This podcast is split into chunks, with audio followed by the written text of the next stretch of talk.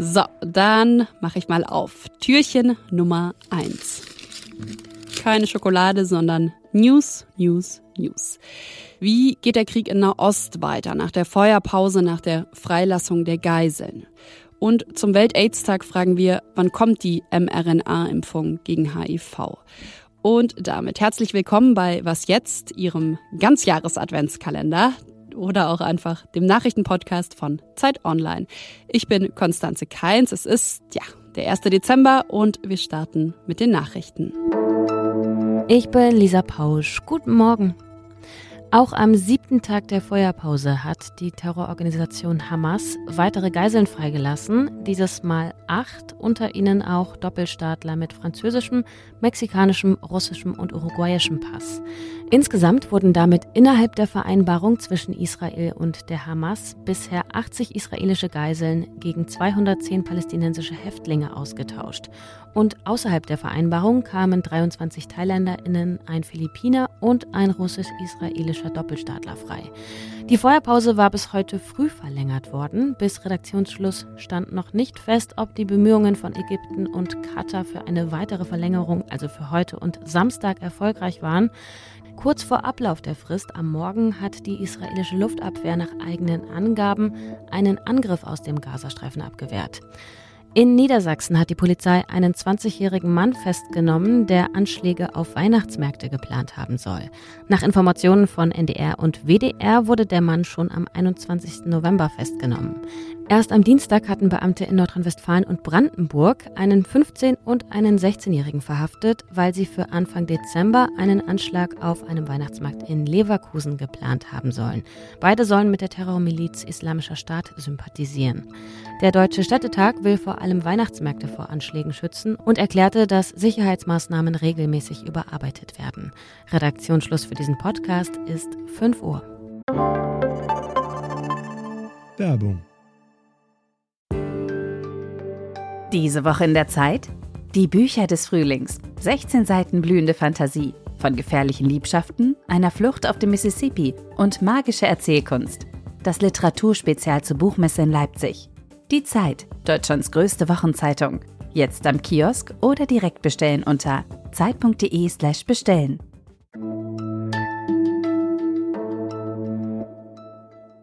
Heute ist es genau eine Woche her, dass die israelische Armee und die Hamas ihre Waffen niedergelegt haben, dass sie eine Feuerpause vereinbart haben. Trotzdem ist in Israel, das berichten unsere Korrespondentinnen, die große Freude oder eine riesige Erleichterung gerade nicht zu spüren. Einerseits, weil viele Geiseln eben auch noch nicht freigelassen wurden. Andererseits, weil sich an diese Feuerpause natürlich auch eine andere Frage anschließt, nämlich wie geht der Krieg gegen die Hamas jetzt weiter? Und dazu recherchiert hat Jan Ross, Politikredakteur der Zeit. Hallo. Hallo. Hat diese letzte Woche, diese Feuerpause den Krieg dauerhaft verändert? Ich glaube nicht, dass die realen Kräfteverhältnisse beider Seiten sich in dieser Zeit fundamental verändert haben. Wir ahnen, dass relativ viele Hamas-Kämpfer ohnehin schon während der Kämpfe vom Norden äh, des Gazastreifens, wo die israelische Militäroffensive hauptsächlich stattgefunden hat, in den Süden ausgewichen sind. Dafür haben sie mutmaßlich jetzt nicht diese Waffenruhe gebraucht, obwohl sicher ein gewisses Maß an Reorganisation, an schlichtem äh, Kraftschöpfen in dieser Zeit stattgefunden hat. Nun hat aber auch das israelische Militär natürlich diese Zeit nutzen können, einmal für, für die Regeneration zum anderen auch, um nachzudenken, wie es weitergeht. Die entscheidende Frage, die auch gar nicht so leicht zu beantworten ist, ist, was ist auf der politischen und psychologischen Ebene geschehen? Wie wird die internationale Öffentlichkeit vor allem also die Vereinigten Staaten, aber auch wie wird die israelische Öffentlichkeit reagieren, wenn die Armee jetzt wieder anfangen sollte zu kämpfen. Jetzt wurde die Feuerpause ja gestern nochmal verlängert. Es sind mehr Geiseln dank Verhandlungen freigekommen. Was bedeutet das wiederum für die Kriegsführung gegen die Hamas? Es wird immer schwieriger, die Kampfhandlungen neu aufzunehmen, wenn sie einmal längere Zeit geruht haben. Nicht so sehr technisch oder militärisch, sondern politisch. Und ich denke, dass die Hamas darauf spekuliert, wir können das natürlich nicht ganz exakt sagen, aber es entspricht der politischen Logik, dass die Hamas darauf spekuliert, dass das Israel nicht mehr oder nicht mehr in vollem Maße gelingen wird. Also da gibt es ein Interesse aus diesen kurzen Feuerpausen nach und nach einen dauerhaften Waffenstillstand zu entwickeln. Und das ist andererseits etwas, was auf israelischer Seite viele fürchten, die eben glauben, dass man den Krieg gegen die Hamas bis zu ihrer Zerstörung oder jedenfalls schweren, bis zur Funktionsunfähigkeit reichenden Schädigung fortsetzen muss. Und wenn wir über die Frage nach einem Kriegsende sprechen, müssen wir ja auch nochmal über die Geiseln sprechen. Es sind weniger als die Hälfte der 240 verschleppten Geiseln freigelassen worden. Ja, die Hamas stellt sich auf den Standpunkt, dass die Freilassung von äh, Frauen, Kindern und anderen erkennbaren Non-Kombattanten das eine ist, aber die Freilassung von Soldaten oder von Leuten, die in, den, äh, in der militärischen Reserve Dienst tun könnten, ganz etwas anderes. Und in der Tat kann es eben sein, dass der ganze Austauschprozess an dieser Stelle äh, zum Erliegen kommt oder dass die Hamas versucht, für den Austausch von Soldaten die Gegenleistungen, die sie von Israel erwartet, noch einmal erheblich in die Höhe zu schrauben. Also beispielsweise sich nicht mit den Häftlingen zufrieden zu geben, die jetzt ausgetauscht wurden. Das sind ja Einmal sind es auch äh, Frauen und Kinder gewesen und dann Frauen und Jugendliche gewesen. Und dann handelt es sich eben nicht um Leute, die wegen schwerster Terrortaten äh, in Israel einsitzen. Danke für das Gespräch. Gern geschehen. Und sonst so? Es war der erste deutsche Musiksender, war Jugendkultur hat Popmusik nach Castor Brauxel und Niederbayern gebracht. So sagt es jedenfalls Moderator Markus Kafka, der gerade mit Kolleginnen von Zeit Online gesprochen hat. Zum Jubiläum vielleicht auch mal der ganze Name Videoverwertungsanstalt. Wir sind mehr als nur ein Fernsehsender, denn wir sind euer Sprachrohr und euer Freund. Und ab heute bleiben wir für immer zusammen, okay? Genau 30 Jahre ist das jetzt her und weil es Viva leider seit 2018 nicht mehr gibt, brauche ich heute Sie. Was waren Ihre Lieblings-Teenie-Songs? Schreiben Sie uns doch gerne eine Mail an wasjetzt.zeit.de. Ich nehme die Songs natürlich auch gerne gesummt oder gesungen entgegen, muss aber nicht sein. Und ich verkönnte es jetzt einfach mal so hier, irgendein Best-of Teenie-Songs, was jetzt Hörer, Hörerinnen äh, werde ich daraus basteln. Mal schauen. Also schreiben Sie mir gerne. Mein gefühlt erster Ohrwurm war wahrscheinlich Whenever und erstes selbst gekauftes Album viel von Fanta 4. Ja, und die haben übrigens für den ersten und letzten Song auf Viva gesorgt. Wir liefen als erstes auf Viva mit unserem Song Zu geil für diese Welt. Wahnsinn. Und jetzt rat mal, wer als letztes auf Viva laufen wird. Na, wer kann das wohl sein? Du bist zu geil für diese Welt. Du bist zu geil, du bist zu geil. Du bist zu geil für diese Welt.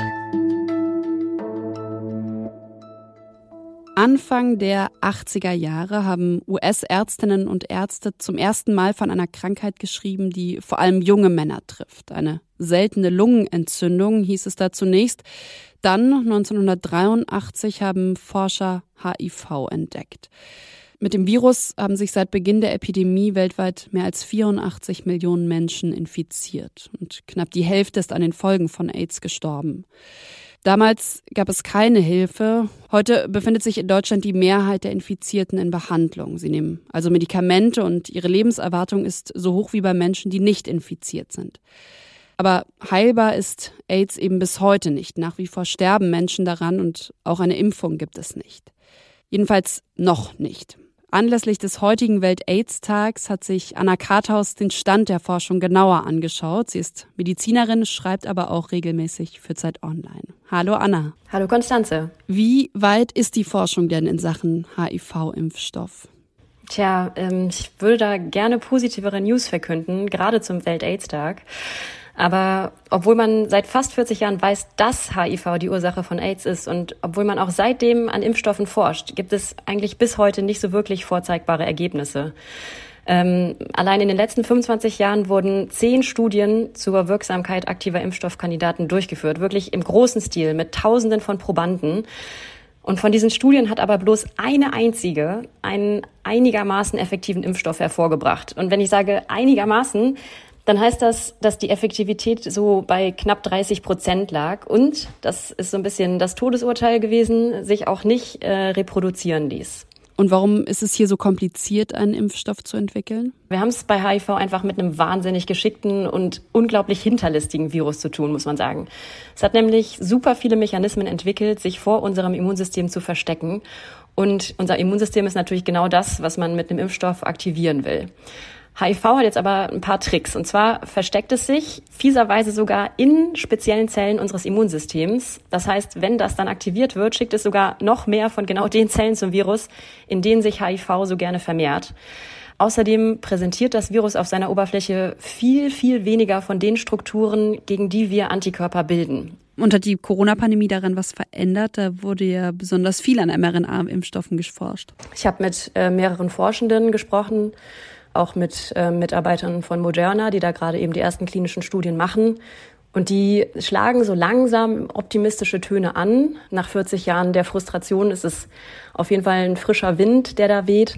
Aber gleichzeitig sagen alle, dass es wirklich jetzt ganz, ganz frühe Tage sind und dass es noch Jahre dauern wird, bis wir da überhaupt von einem Impfstoff sprechen können, wenn es denn überhaupt klappt. Alles klar. Vielen Dank, Anna.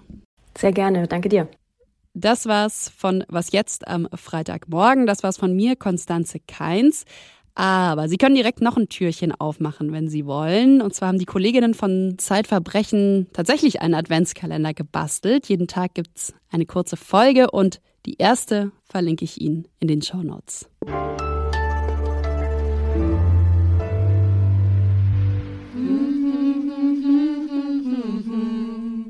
Und heute lohnt es sich besonders bis zum Schluss dran zu bleiben. Ein paar Kolleginnen aus dem Social, dem Video und natürlich auch aus dem Podcast-Team haben mir nämlich schon ihren Teenie-Song gesungen.